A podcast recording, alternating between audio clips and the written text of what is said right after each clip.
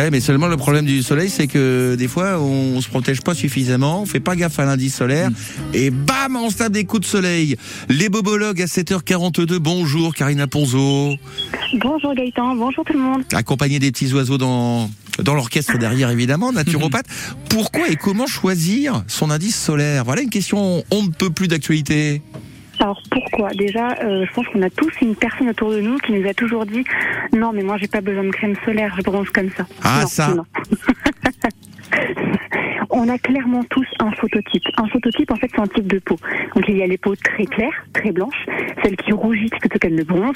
Il y a les peaux rousses, du coup, les peaux fragiles un peu. Et du coup, les peaux un petit peu plus foncées, donc qui ont un petit peu plus de faculté à bronzer. Mais ça ne veut pas dire que ces personnes-là n'ont jamais de coup de soleil. Donc pourquoi du coup se protéger la peau? Tout simplement pour éviter d'avoir un coup de soleil. À force d'avoir des coups de soleil, on sait très bien ce que ça peut faire. Ah bah. Ça peut du coup provoquer des cancers de la peau, dans le pire des cas. Et sinon, après, euh, comment choisir son indice? Eh ben justement, en fonction de son phototype. Une personne qui a une peau vraiment très claire, clairement, elle aura un indice 50 plus. Moi, ce que je préconise, c'est qu'en tout début de l'été, lorsqu'on a les premiers rayons de soleil, ou qu'on ne s'est pas du coup exposé, par exemple, au bord de la mer, un peu avant, etc., Mhm. on préconise toujours un indice 50 solaire plus.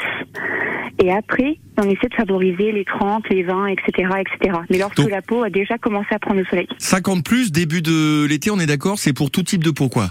Et après on Ouais, s'adapte. moi, moi, personnellement, je Ouais. ça. Ouais.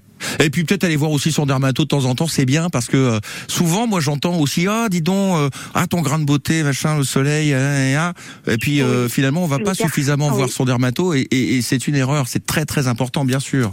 Exactement. Hein Les personnes qui ont des grains de beauté ou des taches ou des choses comme ça, qui ont un doute, mieux vaut du coup consulter pour être sûr et du coup, pendant ce temps-là, protéger. Voilà et pas et éviter les mauvaises surprises évidemment lorsqu'on s'expose l'été. Bah merci pour ces beaux conseils qui ont l'air d'avoir. Euh. J'ai l'impression qu'ils ont bien plu à vos osios derrière. Hein.